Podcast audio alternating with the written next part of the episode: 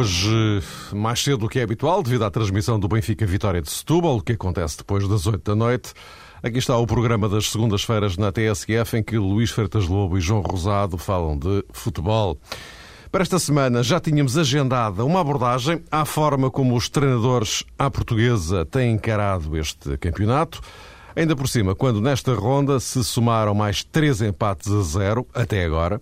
Afinal, há ou não uma vocação defensiva no futebol em Portugal? Uma questão para analisar mais adiante, sendo que ontem mesmo Jorge Jesus comparou a Liga Portuguesa à italiana. Sem prejuízo de falarmos também da veia goleadora de Falcão, o avançado portista que tem marcado em todos os jogos do campeonato, vamos começar por Lietzen. Voltou aos golos, foi determinante na primeira vitória do Sporting em jogos oficiais e, nesta altura, é quase visto como a única solução para levar Portugal ao próximo Campeonato do Mundo. Meus caros, boa tarde. Boa tarde. Quase boa noite. Boa tarde, Mário. Uh, vamos começar então por uh, Lietzen. Uh, não, não estará a haver algum exagero, digamos assim, na forma como se está a olhar para Eliasson, quase como salvador da pátria. Bem sei que hoje na Suécia, uh, Carlos Queiroz tratou de desdramatizar uh, a forma como uh, a questão está a ser entendida por, por muita gente. Mas também não deixa de ser verdade que muita gente, Queiroz incluído, entende que a chamada de Lietzen é uma mais-valia que pode ser determinante para a seleção eh, nacional. Eh, João, eu começaria por ti porque tu és um dos tais que sempre torceu o nariz à convocação ou à convocatória de, de. O que é que te parece? Parece-me que Carlos Queiroz foi pelo caminho eh, mais fácil. Devia, até pelo seu passado no futebol português, e eu recordo-me conversas três tivemos em anteriores programas, julgo que estamos quase em, em, sintonia total a propósito desta questão. Ou seja, não está em causa, obviamente, a qualidade de Lietzen. Acho que isso até dispensa conversa. Seria anedótico colocar aqui qualquer ponto de interrogação a propósito do nível futebolístico de Lietzen e daquilo que ele pode emprestar à seleção portuguesa. Obviamente, Queiroz, quando diz que ele é uma mais-valia, está a ir ao encontro daquilo que toda a gente pensa. Agora, como eu dizia há pouco, penso até que perante aquilo que Queiroz fez no passado no futebol português, eu foi como que o padrinho ou o pai da geração dourada, foi sempre um homem que privilegiou a formação, poderia claramente, neste caso, ter optado por uma via diferente. Concordo eh, com essa análise que é feita por toda a gente, quando se diz que o Ietz não pode ser encarado como o salvador da equipa nacional. Parece-me até francamente caricato considerar que o apuramento de Portugal está dependente da capacidade que Lietzen evidenciar ao nível da finalização. Acho que isso, em primeiro lugar, nem sequer é justo para o próprio jogador. Acaba por uh, transformar, digamos que esta entrada do Lietzen na seleção nacional numa coisa muito pesada, acaba por lhe dar um acréscimo de responsabilidade que se calhar nem vai ser positivo para o Lietzen. E depois há aquela questão que tem a ver com o sistema predileto e tradicional na seleção portuguesa. É verdade, Carlos Queiroz, no último desafio, eh, não foi bem um teste, eu diria que foi mais um jogo de caráter amigável, já ensaiou um sistema diferente, se calhar projetando a titularidade de Lietzen agora frente à Dinamarca. Mas é mesmo por aí que ele vai, não, Queiroz não... não...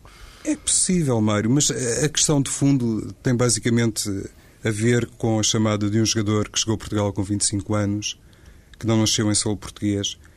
E eu acho que nisto tem que haver aqui um princípio de coerência a respeitar da primeira à última hora. Ou seja, quando há muitas pessoas que dizem, e bem, que o Sporting, por exemplo, é o clube do Lietzen, é um clube um, uh, paradigmático ao nível da formação de jogadores em Portugal, consegue ter numa Liga dos Campeões sete ou oito jogadores no 11 inicial, que são provenientes da formação, quando isso é sublinhado e é elogiado depois, em paralelo, não se pode considerar que a chamada de um jogador com uh, percurso de Lietzen, é isto que é, que é, importante aqui destacar, com o percurso de Lietzen no futebol português, pode significar qualquer coisa de muito útil em termos de futuro para a seleção portuguesa. Ou seja, uh, só para finalizar muito rapidamente, Mário, temos de traçar aqui uma diferença clara entre aquilo que aconteceu com Deco e com Pep e aquilo que está a acontecer com Lietzen. E a este nível penso que Carlos Queiroz surpreendeu pela negativa. Eu francamente não esperava que ele convocasse o Lietzen. Oh, Luís, eh, isto revela, não a usar a expressão, algum desespero de Carlos Queiroz. Ainda por cima agora sem o Galmeida, lesionado. Repara, eu penso que, que representa um, contrassenso histórico brutal do ponto de vista daquilo que Carlos Queiroz representa uh, para o futebol português. Se te recordas também nas conversas que tivemos a 13 e até no anterior modelo, um, sempre fui um defensor de, da vinda de Carlos Queiroz para o futebol português pós-Scolari, exatamente pelo perfil que ele tinha e que teve uh, no futebol português em dado momento. Alguém que fosse uh, capaz de refundar as bases do nosso futebol, desde as camadas jovens de seleções até ao futebol sénior, dando-lhe uma política coerente de reformulação uh, ideológica com, base naquilo que ele foi, de criar uma nova mentalidade para o futebol português, para o jogador português, a geração de Figo, João Pinto, Vitor Bahia, Paulo Sousa, por aí fora a convocação de Lietzen é o maior contrassenso que pode existir em relação ao que é o professor Carlos Queiroz. Sinto-me profundamente desiludido com esta, com esta política que ele segue, que é, é uma opção. Ouço muitos argumentos para esta convocatória, mas devo dizer que para mim nenhum deles me convence.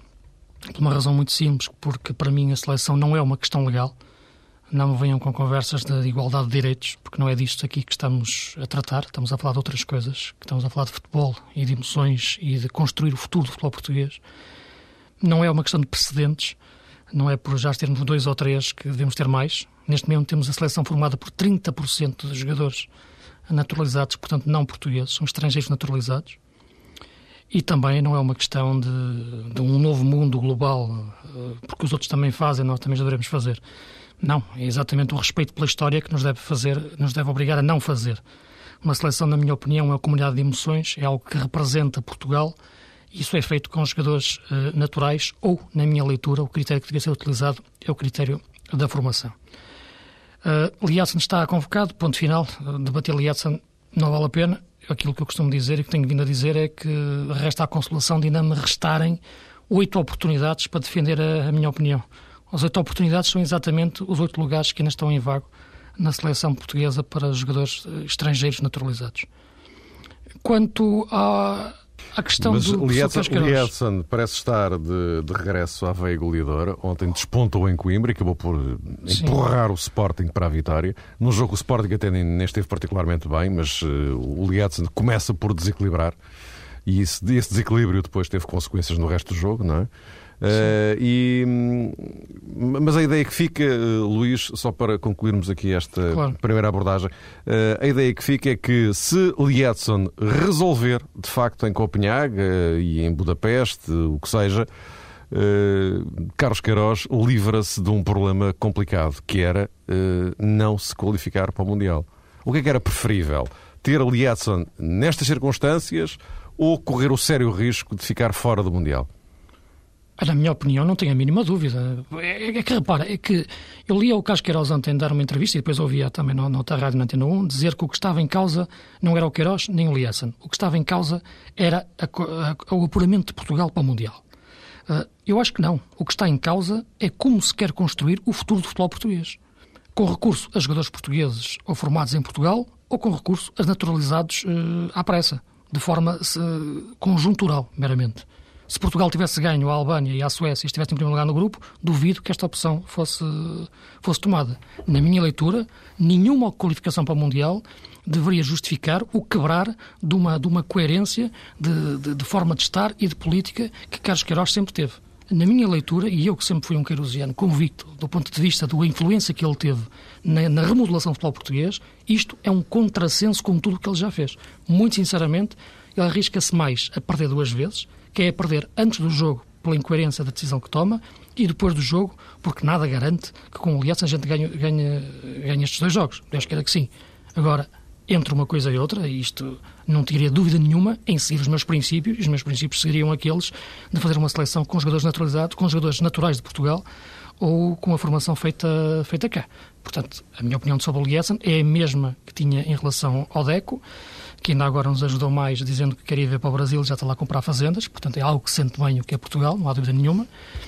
O caso do Pepe é um pouco diferente, que veio cá já em altura de, de final de formação, ainda fez aqui alguma, alguma da formação e tem tido posturas de, de, de sentir Portugal. Deco não. Uh, Lietzen é, aparece o Pepe, agora. O Pepe é aquele, que, vai, é aquele que quando, quando vai de férias vem a Portugal. Sim, agora o Deco. Não vai de férias para o Brasil, que, é curioso. Portanto, uh, são situações diferentes. Agora, é o que eu digo, Mário, neste momento, ponto final, uh, na questão não parece que vale a pena mais. É um facto consumado. Eu pergunto e, se faz e, questão... e, dará motivo para grande, para grande conversa. Não, é que não faz Aqui questão, seguramente, para... mas depois, não é? Depois de tudo isto passado e depois neste de analisar as consequências. Uh, Falar-se de uma seleção nacional de futebol, neste momento, é, é um debate também, que ultrapassa a questão Lietzen. Eu estou a utilizar aqui o nome do Lietzen e sinto-me um pouco incomodado com isso, porque o Lietzen é um grande jogador.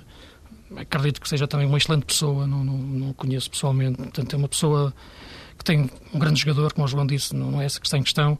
Portanto, tem o direito realmente de, de, ser, de jogar na seleção. Agora parece-me que a política que devia presidir a, a construção do nosso futebol e da nossa seleção devia ser outra. E eu esperava exatamente de Queiroz uh, essa outra política. Se fosse a fazê-lo, não, não me surpreendia. Agora Queiroz surpreende muito e desilude muito. Deixa-me só acrescentar uma coisa, Luís. Eh, também é decorrente daquilo que frisaste há pouco. Eu também prefiro, eh, se quisermos assim, numa imagem mais, mais fácil, perder com Djaula o apuramento do que ganhá-lo com Lietzen. E eu citei o caso de Djaula de propósito. Ou seja, acho que também não faz sentido considerar agora que a seleção portuguesa, com Lietzen ou sem Lietzen, é uma seleção uh, muito diferente. Aquela questão que o Mário há pouco levantou, quase que indiretamente deixava no ar a ideia que esta seleção, ou os jogadores que normalmente são convocados por Carlos Queiroz, não têm qualidade suficiente para conseguir um apuramento. Eu não consigo ter essa leitura nem com muito boa vontade. É mas, óbvio. Mas, oh, João, nesta posição em concreto, eu até acho que, efetivamente, um jogador como o Lietzen nos pode ser útil. Acho que não temos um jogador com estas características. Lembra-te que o Queiroz, antes de nós irmos para o Europeu, referiu que Portugal não era candidato porque lhe faltavam três posições-chave. O guarda-redes, o defesa esquerdo e o ponta de lança. Portanto, o ponta de lança, com as características do Lietzen, móvel, finalizador, como ele é, um jogador de grande classe, eu acho que nós não temos. O defesa esquerdo também continuamos sem ter. Talvez, o Evaldo, possa acrescentar o Evaldo, alguma o Evaldo, coisa. Mas... O, Evaldo, o Evaldo tem jogado muito bem no Braga já está cá há seis anos. Penso que nesta lógica devia-se já começar a tratar rapidamente da naturalização do, do Evaldo, mais Sim, um brasileiro. considerando Portanto, as é coisas... isto, não, isto não tem lógica nenhuma. Estou a dizer isto ironicamente, é evidente.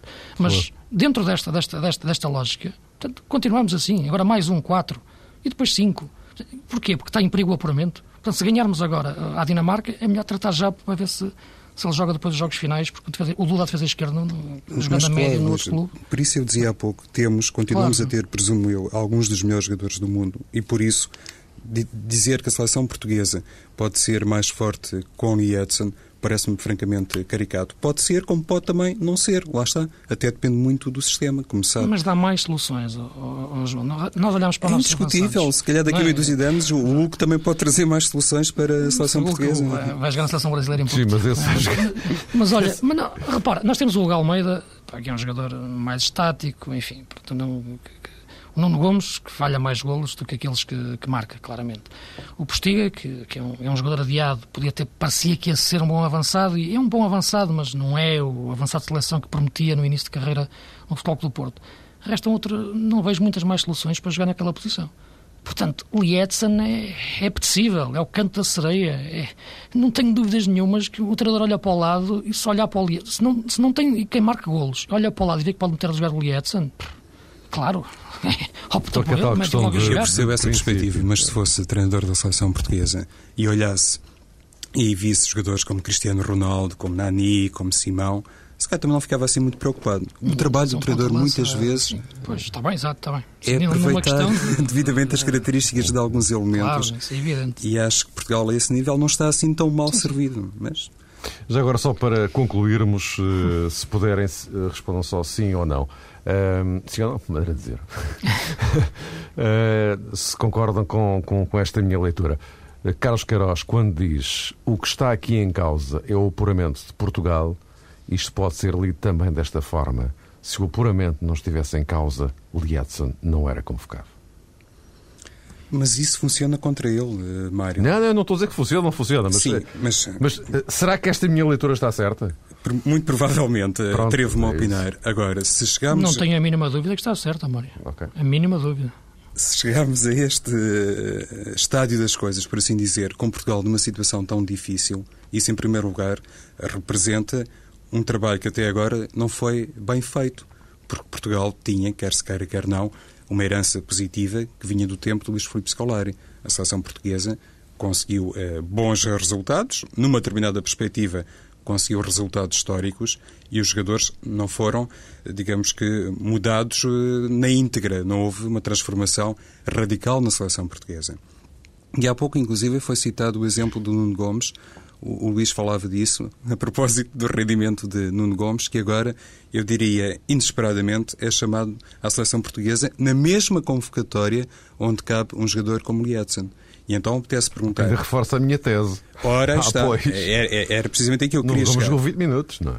Exatamente, Mário. E não nos podemos esquecer que uma das uh, máximas que foram sustentadas por Carlos Queiroz, assim que tomou posse como selecionador português, passava precisamente por isso por convocar para a seleção jogadores cujo mérito, cuja capacidade é, é evidenciada nos clubes, automaticamente lhes iria proporcionar um lugar na seleção. Não é agora o caso, claramente, de Nuno Gomes. Luís, não sei se há alguma coisa a acrescentar, senão eu virava já a página íamos avançando para o tal de Falcão, para depois fazermos o nosso dossiê final sobre a questão dos treinadores que jogam ou não jogam para o pontinho no Campeonato Português. O, uh... A questão, Mário, a questão não é, penso que é não confundir as coisas, não confundir Lietzen com uma política estrutural que eu acho que é necessária para o nosso claro, futebol claro, claro. e, sobretudo, não confundir argumentos. Eh, questões legais não parecem entrarem aqui em questão porque parece-me que isto é pacífico e mesmo aquela forma tranquila de encarar esta nova ordem do mundo, de um, de um novo país, ou de uma forma de não haver, de abolir as fronteiras e que agora é uma, uma nova identidade que se está a construir, as seleções agora são outra coisa, eu acho que isso é um contrassenso histórico eh, brutal com aquilo que, que, todos nós representamos aquilo que nós sentimos. Aquilo que se sente uh, viver antes de jogar é uma comunidade de emoções, sentir-nos representados por alguém penso que uma seleção de futebol é isso eh, e, e esta, esta política que está a ser seguida agora não me parece ir de encontro a este sentimento. Vamos então falar de Falcão, uh, o, tal ponta de lança que uh, tem marcado em todos os jogos do campeonato. Pode dizer-se, Luís, que quando não há Lisandro, caça-se com o Falcão? O, o Falcão é um jogador que que tem, tem entrado bem na equipa, na equipa do Porto. Um, penso que, e na altura, quando ele se falou que vinha para Portugal, a primeira vez que se falou foi para o Benfica, um, e encaixaria, em princípio, numa forma de jogar diferente, um 4-4-2, enquanto que no Porto é mais num 4-3-3, embora mais móvel em termos dos avançados. Agora, parece-me que, que ele é um jogador que cresce mais à medida que a bola se aproxima da área, não é um jogador muito móvel do ponto de vista de, de, fazer o contraste com outro jogador que joga ao seu lado. Isto é, ele numa dupla de 4-4-2, acho que precisaria que o outro jogador que jogasse ao seu lado também fosse móvel, enquanto que no Benfica teria um jogador como Cardoso mais, mais fixo. E nessa altura então eu referi que, que, o, que o Falcão teria alguma dificuldade em encaixar numa dupla dessa forma. Agora, no Porto, jogando sozinho na frente de ataque e tendo ao lado dois alas que não são extremos, mas são também avançados, neste caso o Varela e o Mariano, mas pode ser no futuro o Hulk e o Rodrigues, o Falcão pode encontrar um habitat perfeito. Não precisa tanto de se mover, basta recuar um pouco para ganhar o tipo de espaço, como se viu sobretudo no, no segundo golo do Porto à Naval, marcado pelo Varela. Mais do que os três golos que o Falcão marcou, que foram golos de oportunidade, o passe para o segundo golo do Porto na Naval revelou o jogador que ele pode ser mesmo, para além do finalizador que eu já sabia que ele era. E, portanto, esse crescimento de Falcão na, na dinâmica tática do Porto é que, que me parece o, mais importante, mas vai encaixar nas suas características.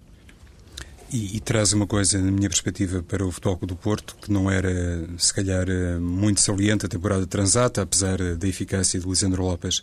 Falcão é um jogador forte no futebol aéreo Uma equipa que joga em 4-3-3 muitas vezes eh, depende disso, da capacidade que tem o jogador da posição 9 para concluir eh, os centros ou, ou os cruzamentos e a esse nível, se calhar, Falcão significa mais qualquer coisa na perspectiva de Jesualdo Ferreira. Não se sente tanto a diferença pela negativa face a Lisandro Lopes. Teve o cuidado, o treinador do Porto, de enquadrar a chegada de Falcão, dele e todos os outros. É uma questão que muitas vezes merece a análise de Jesualdo, merece agora como eh, merecia no passado, eh, tem, digamos, que, sobretudo, a prioridade de fazer a devida adaptação dos novos jogadores. Eh, Jesual nem gosta de falar em reforços, considera mais que ao clube chegam novos jogadores e depois precisam também de assimilar determinado tipo de princípios de jogo e no caso de Falcão, creio que essa fase de adaptação foi também uh, acelerada, digamos assim, face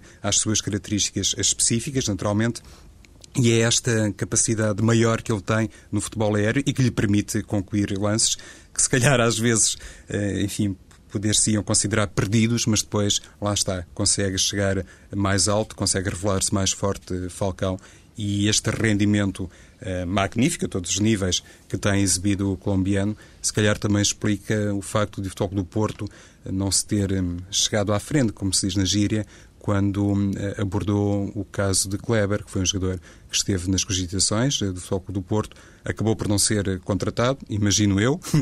A esta hora penso que já é possível falarmos assim, mas tudo isso tem muito a ver com esta capacidade que revela Falcão. Sem dúvida, uma belíssima contratação. E assim sendo, vamos para o tema final desta semana. Ora, uh, se bem se lembram, se bem se lembram, uh, nós tínhamos aqui falado na semana passada do, de uma questão que tinha sido eh, colocada com alguma veemência no início do, do campeonato. Só treinadores portugueses, fantástico, ótimo, toda a gente elogiava. Entretanto, o campeonato começou, empates, empates, empates, golos pouquíssimos e toda a gente desatou a criticar o futebol dito defensivo dos uh, treinadores uh, portugueses. Mas é mesmo assim, eh, joga-se em Portugal para o eh, Pontinho. Lembro que este fim de semana, nesta jornada, já se eh, registaram já se registaram três empates a zero. Ora bem, acontece que ontem Jorge Jesus até fez uma comparação muito curiosa. Ele vê semelhanças, muitas, pelos vistos, entre o campeonato português e o italiano. Nós não valorizamos muito no nosso campeonato, dá-se a sensação que as nossas equipas são equipas fracas. E depois, quando nós jogamos contra os melhores na Europa, que foi o caso do Nacional, chegamos à, conclusão que não é assim. Mas temos sempre a mania de dizer que o que, está, o que é nosso não presta. E o nosso campeonato, eu caracterizo muito com o campeonato, claro que o campeonato italiano, com outras referências, não é? mas em termos defensivos o campeonato português e o campeonato italiano é muito difícil para as equipas jogarem, é? pela qualidade tática que há de, dos, dos, seus treinadores. Ora bem, eh, isto é verdade, uh, Luís? Penso que sim. Sinceramente, e semana passada, quando íamos abordar o tema e não tivemos muito tempo, um, eu referi um pouco que achava que esta questão que tinha sido levantada, futebol de ataque, futebol de defesa, uh, futebol defensivo, era uma falsa questão. O que estava aqui era, era um determinado estilo, um determinado perfil uh, de futebol, a linha caracterizante mais forte que pode identificar um, um país ou uma forma de jogar. Eu penso que, que estou, estou plenamente de acordo com a, com a opinião do, do Jorge Jesus e, sobretudo, eu penso que nós temos em Portugal o tipo o treinador de estratégia. Isto é, um treinador que sabe ser camaleónico, sabe se adaptar uh, a cada jogo uh, de uma forma inteligente, estudando o adversário e, e dando-lhe a sua estratégia que está à frente da sua identidade.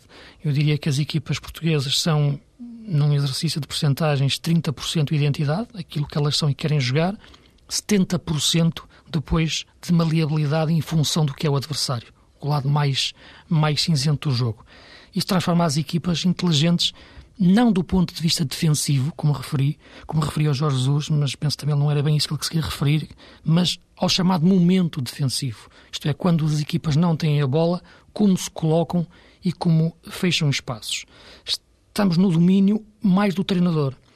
E é por isso que eu acho que nós temos melhores treinadores do que jogadores. E as equipas são melhores naquilo que dependem mais dos treinadores, que é a organização do momento defensivo, que tem a ver sobretudo com o posicionamento. Depois, o momento ofensivo tem a ver, para além do posicionamento, também mais com a criatividade, com a capacidade de decisão em cada, em cada jogada. E por isso eu considero que o problema do futebol português é um problema tático, sim, mas de tática individual. E o que é a tática individual? É cada jogador em determinado espaço de terreno, a cada lance, tomar a decisão correta. Se deve passar, se deve segurar, temporizar, aguentar, correr, rematar. A maior parte dos nossos jogadores são pouco inteligentes. Taticamente, tomam quase sempre a pior decisão, embora estejam bem posicionados no terreno, mérito do treinador. Temos equipas bem equilibradas, bem posicionadas, mas que depois, em cada lance, sobretudo aqueles lances que dependem da criatividade e não do mero corte defensivo, criatividade ofensiva, falham, porque tomam as piores opções. Porque os jogadores, na minha opinião, não têm grande qualidade uh, no seu nível médio. Ora bem, este diagnóstico que eu traço não tem nada a ver com futebol defensivo ou futebol ofensivo. Depois, no decorrer do jogo, é que mete mais as equipas em evidência no tal momento defensivo sem bola, no momento mais de recuperação. Fazem um esforço tremendo para recuperar a bola, mas depois perdem-na com uma facilidade tremenda ao fim de dois ou três passos, porque tomam decisões erradas. Não é só uma questão de técnica, porque os jogadores têm boa técnica, é uma questão de inteligência no jogo, dominar o jogo, os conceitos uh, de jogo. Por isso, o futebol português fica muitas vezes parecido com o futebol defensivo.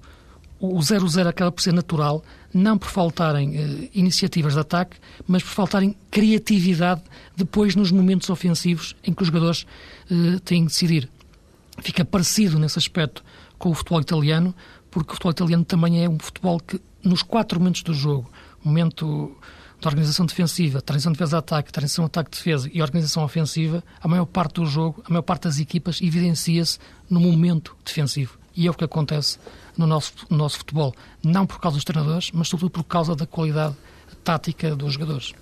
Eu não, não discordo eh, da maior parte das coisas de que disse o Luís, eh, de que falou o Luís agora mesmo, mas hum, também acho, e se calhar aqui aproveito para regressar um pouquinho atrás, que o trabalho do treinador, eh, Luís, também tem muito a ver com isso. Se um jogador, no momento, lá está, da transição, por exemplo, para o ataque, não for suficientemente lúcido, eh, eficaz, clarividente, imaginativo e por aí fora, então há, há que fazer um trabalho diário e semanal para que a equipa, mecanicamente, e do ponto de vista individual, determinada peça possa responder sempre a preceito naquele instante. Bem, sei que não é fácil e se calhar eh, por causa disso é que Jesus frisou que o campeonato italiano, com outros eh, protagonistas, com outra enfim, capacidade também que os clubes têm para ir ao mercado contratar grandes figuras, depois ainda assim consegue ser, em determinada perspectiva, eh, mais atraente.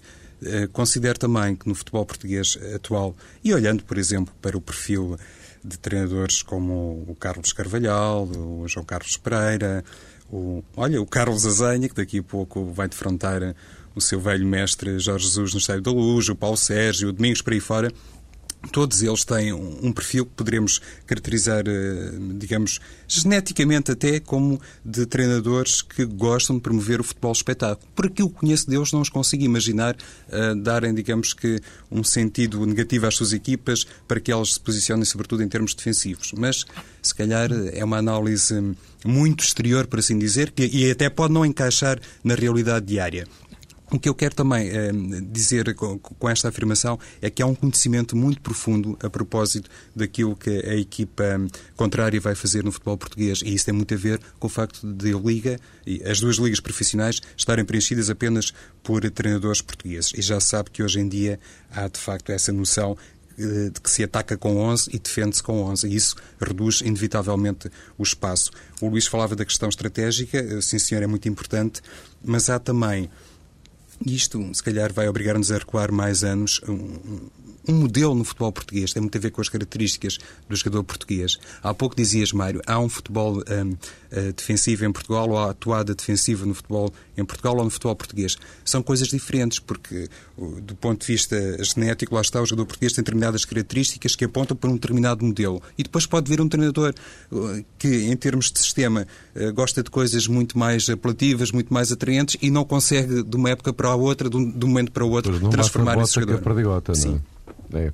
Uh, mas eu, por exemplo, estava uh, isto, hum, seguindo o vosso raciocínio que tem a ver com os artistas, não é? Uh, por exemplo, os jogadores como. E já agora podemos eh, apontar aqui dois casos recentíssimos, ainda que me parece que vieram para Portugal com, para já, missões um pouco diferentes. Angulo no Sporting, Filipe Menezes no, no, no Benfica. O que, é que, o que é que vos parece? Acho que a contratação de Angulo eh, tem basicamente a ver com uma necessidade que há muito tempo foi tentada por Paulo Bento e que vai ao encontro eh, de uma crítica que é formulada à equipa do Sporting. É uma equipa de grande juventude, precisa de jogadores experientes. Eu acho que Angulo pode trazer essa mais-valia. Sinceramente, é a única coisa eh, que consigo descortinar de positiva nesta contratação. O ingresso de Filipe Menezes no Benfica tem a ver com um trabalho uh, mais profundo. Lá está, não, não, é inteiramente perceptível que o Sporting, uh, eh, 24 horas do fecho do mercado, vai buscar um jogador como Angol. No caso da contratação de Felipe Menezes, tem a ver com o trabalho, uh, eu vou dizer a palavra porque não me ocorre outra, duplo que Jorge Jesus faz há muito tempo, que é um treinador que tem uh, muita gente no Brasil a trabalhar para ele, sabe perfeitamente uh, como descobrir as peças mais emergentes no futebol brasileiro e é essa capacidade que tem Jesus no futebol sul-americano, de detecção de talentos no futebol sul-americano, que eu vou agora recomendar a contratação de um jogador como Filipe Menezes, mas não é, digamos que, uma prioridade para já para o futebol do Benfica, mas é assim que se constroem plantéis e é assim, normalmente, que Jesus gosta de trabalhar. Tu conheces Sim, este rapaz também, não é? Diz, Mário. Tu a conheces este rapaz, este Filipe Menezes? Conheço, sinceramente, já o tinha visto jogar este ano no, no Goiás, que é uma das boas equipas do Campeonato Brasileiro, e salva devido as proporções do que é o futebol sul-americano e o brasileiro em particular, a nível de, de, ritmo de jogo e de espaços que ele tinha-se para mover, mas eh, é, é, o típico número 10, eh, elegante, com bom, pa, com bom toque e bom passe, um belíssimo jogador, que por acaso tinha, tinha, tinha-me chamado a atenção. Um, e penso que o Jesus ainda hoje lia, ouvia-o dizer que ele pode jogar em, em três posições e dava-lhes uhum. os números às posições, o 7, é. 8 e o 11, se não estou em erro. Era 7, 8 um, e 11. E, e, tentava com isso dizer que ele poderia jogar ou no, no, no, em qualquer dos três lugares da, da segunda linha do meio campo do Benfica, digamos assim. Isto é, à frente do Ravi Garcia, o, o Jesus joga com três homens, três médios ofensivos nas costas dos dois avançados. E eu penso que sim, realmente é exatamente o perfil dele, embora neste Benfica pense-se mais se ele pode jogar uh, no lugar de Aymar. Não que substitua Aymar, mas há as dúvidas legítimas de, de se ter, que se tem em relação a Aymar poder aguentar 30 jogos, pela questão claramente física, que sabemos que não, não será melhor em termos de, de, de, assegurar um rendimento regular ao fim, durante uma época inteira, como se a época passada. Sem Aymar, quem é que vai jogar naquela posição? Antes de Filipe Menezes, e vimos o jogo da Ucrânia com César Peixoto a jogar nessa posição, embora tenha tido alguns bons pormenores, não é o jogador que garanta um Benfica de top uh, jogando como César Peixoto a 10, nem faria sentido. Não vejo outro jogador que o possa fazer dentro desse sistema de jogo. Filipe Menezes, acho que sim, que o pode, pode jogar naquela posição tem que encaixar na, na, forma de jogar, na velocidade, nos espaços diferentes do futebol europeu e na forma de jogar do Benfica. Portanto, vai passar para um 4-1-3-2 para um 4-1-3-2 diferente do, do, sistema 3 centrais que jogava muitas vezes na, no Brasil com, com, com, o Goiás, coisa completamente diferente, mas uh, categoria tem. Tem a chamada tática individual que eu referi há pouco, isto é, chegar àquela posição e tomar a melhor opção. Segura, passa, ou remata, ou mete mais longo, ou mete mais curto. Aquilo que a maior parte dos jogadores do nosso campeonato não fazem. Metem-se em problemas constantemente ao longo do jogo. Vão sempre para a pior, pior altura. Tu não vês uma equipa fazer três ou quatro passos seguidos de uma forma eficaz. Estou a falar num, num nível mais médio. O campeonato tem três equipas, os três grandes, tinha o Braga e o Guimarães, depois as duas equipas da Madeira. A seguir tem, tem um, está, está completamente nivelado. Uh, e parece-me que, que é por aí, por essa falta de capacidade individual de resolver os lances da melhor forma, que está a grande lacuna. Felipe Menezes É, é um bom jogador tecnicamente e também um bom jogador taticamente na forma como decide os jogos. O Angulo é um jogador que já foi um bom jogador, já foi um bom avançado, médio, tenho dúvidas, embora ele já tenha jogado a lateral, uh, chega a Portugal numa fase terminal, numa fase final de, da sua carreira. Para este Sporting pode ser útil, porque o Sporting precisa urgentemente de alguém uh, que, que agarre no jogo ou que tenha alguma influência no jogo uh, para lá, de, de, de, porque não pode jogar, porque não, não tem Ismailov. agora, como é evidente, tenho dificuldades em enquadrar Angulo num projeto coerente, num, numa, numa, numa ideia de futuro, numa identidade própria de jogo, num projeto com um pé grande de futebol que o Sporting precisa. Não é contratando o Angulo no último dia de mercado que eu identifico o verdadeiro projeto que o Sporting necessita.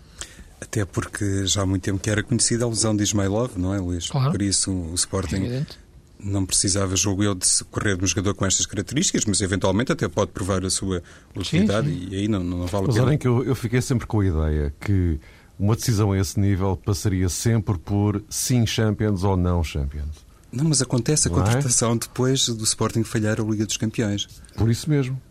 É, mas não Por seria. eu não sei que se entrar na Liga dos Campeões seria Angulo. Percebes? Sim, mas, é, Estás a ver a minha dúvida? Era... Sim, sim. Claro, talvez. Claro. A questão financeira até. Claro, mas claro. não era mais razoável tentar o apuramento para a Liga dos Campeões com uma equipa mais apetrechada e, nesse caso, já com Angulo, que, ao que parece, chegou a ah, claro, ao Sporting. ponto de vista, evidentemente. Claro, claro, claro. É o tal projeto. Não? É? Exa exatamente, exatamente. Faria exatamente. mais sentido. Claro. Pelo menos para mim. Claro. Eu não sei se tem mais alguma coisa a acrescentar em relação ao, ao universo do, dos técnicos portugueses e o, o lutar para o, para o pontinho, porque não, eu ainda, é que, que, ainda essa, essa imagem, eu tinha aqui Mário, uma pergunta para, só, para vos fazer. Diz porque essa imagem, essa imagem que eu acho que, que, que, eu acho que não deve, não deve passar. Eu acho que Mas olha que eu dizer-te uma coisa, Luís. Eh, eh, aquilo que vocês me disseram eh, de, hum. ok, os treinadores são assim, não sei o quê, mas depois, enfim, os artistas, isto é sempre profundamente preocupado. Eu, eu já, já começo a preparar-me psicologicamente para levar do, doses industriais de 0 a 0. Sim, porque, mas, é uma mas não acho que seja uma consequência do, do, do, treinador português jogar para o pontinho. Portanto, eu não acho que existe essa mentalidade. Não, não, não. não, não, eu não acredito no autocarro. A questão dos artistas, exato. Pois, claro, claro. Os jogadores é que muitas vezes não saem do autocarro em campo. Não é? Já percebi. Bom, mas eu tinha uma pergunta mais para, para vos fazer antes de, de, de fecharmos. Uh, João Rosado, uh, Paulo Bento uh, respira de alívio? Sim, Ou melhor, já pode sim, começar agora... a respirar de alívio? Ele nunca perdeu, digamos, que, aquela tranquilidade que lhe é característica, mas claramente estava a atravessar um momento muito mau. Acontece com todos os treinadores, Paulo Bento não é nenhum super-homem, os resultados não estavam a aparecer e isso tinha reflexos, inclusivamente na sua conduta e inclusivamente na forma como se expressava em termos públicos ou em situações que poderiam, do ponto de vista mediático, ser mais exploradas. E há uma situação, uh, uh, o célebre episódio do aeroporto, que para mim acabou por se constituir, digamos. O episódio que, do está calado, pá. Pois, que para mim não foi, digamos que, a cena principal daquele filme. O episódio mais gritante e que espelha realmente o momento conturbado que atravessou o Sporting e concretamente o seu treinador, teve a ver com uma declaração prévia que foi feita precisamente por Paulo Bento quando há um adepto do Sporting que interpela o treinador, ele diz isto aqui é forever ou forever vamos ter isto, e o treinador uh, sai-se com esta. Não fui eu que disse isso. Quer dizer, quando uh, Paulo Bento uh, tem esta afirmação, claramente percebemos que não é o mesmo Paulo Bento, o homem corajoso e que assume as suas coisas. Toda a gente sabe que não foi ele que disse isso. Mas quando tem uma afirmação deste calibre, o que é que isto significa? Que automaticamente está, digamos que, Mas o Paulo a desviar isso, Penso que sim, Luís. Uhum. Não sei, não tinha e isto causa uma imp... certo, isto causa uma impressão porque noutras eh, circunstâncias e, e noutros tempos, certamente que Paulo Bento, das duas uma, ou responderia noutro tom com outras palavras, ou por isso simplesmente não respondia, como eu acho até que José Eduardo Tencourt não deveria ter respondido àquele adepto, mas volto sempre a sublinhar isto. Para mim, é, digamos, que uma imagem que deve ser sempre associada às pessoas. Quando há um comportamento natural, e se José Eduardo Tencourt é um, é um presidente assim, que de repente tira a gravata e põe o cachecol, Pronto, então está como não desculpado sei, todos os seus atos e todas as Por suas acaso, palavras. sinceramente, eu, se estás a referir àquelas imagens que passaram, pareceu-me que o Paulo aí estava-se a referir ao lado, a pessoa que ao lado dele. Eh, eu não te disse isto, quer dizer, eu não te disse que eles nos iam receber assim. Pareceu-me ter sido essa a ideia dele, de estar a dizer, eu não disse que íamos ser mal recebidos. Esse entendimento, não sei, Luís, mas admito, admito que tenha sido essa. Pareceu-me ser essa a sua intenção. Se foi essa, então com o Presidente ao lado, não sei. Mas que eu sei que o Sporting ganhando em Coimbra é mais uma vida para, para Paulo Bento eu acho que Paulo Bento é tudo menos o problema do Sporting. Uh, o Paulo Bento é o Sporting com duas pernas, neste momento, para o bem e para o mal. Ele até aparece a defender o diretor desportivo, que é a coisa mais contraditória que pode existir em relação. Devia ser o contrário, os diretores a defender os, os, os treinadores. Uh, o Paulo Bento, que nós já temos criticado, eu inclusive, por alguma falta de imaginação tática em alguns jogos, tem sido o homem que, que tem defendido o Sporting e, e dado a cara por, por, todos os, por todo o projeto, ou falta de projeto do Sporting, em todos os momentos. E mais uma vez voltou a fazê-lo esta semana. Eh, depois de um jogo em, em, Itália em que eu acho que o Sporting fez a melhor exibição, das melhores exibições da época, as duas, os dois jogos, digamos assim, eh, e só não foi mais longe porque o Prandelli quis mexer no jogo, meteu o Jovetic. O, o Paulo Bento quis mexer no jogo, meteu o Tonela central, não tinha outra solução e isso explica Tonela mais do que qualquer outra, qualquer a ponta de lança. Exato. Exato, a ponta de lança.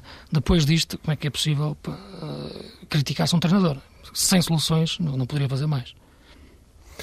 Meus caros, uh, vamos aguardar agora serenamente, com esta interrupção do campeonato, aguardar serenamente pelo jogo da Seleção Nacional no sábado com a Dinamarca e eh, dois, oito dias, à hora normal, entre as 8 e as 9, eh, cá estaremos para falar do que, de como estiver a seleção, porque nós não sabemos do que é que vai dar o jogo de Copenhaga, mas eh, nessa altura estaremos três dias do outro jogo, o da Hungria, que pode servir para alguma coisa ou já não servir para nada, porque olhando para as contas, no sábado temos, para além do Dinamarca-Portugal, também Hungria-Suécia. E se as coisas correrem mesmo muito mal para Portugal nos dois jogos, eu nessa altura nem sei se Portugal já estará eh, com a hipótese de conseguir chegar sequer ao segundo lugar do, do grupo. Mas para já não vamos pensar nisso. Vamos partir do princípio que sim, que eh, Portugal até vai conseguir ganhar na Dinamarca. Conto com, convosco, com gol de Liadson, exatamente.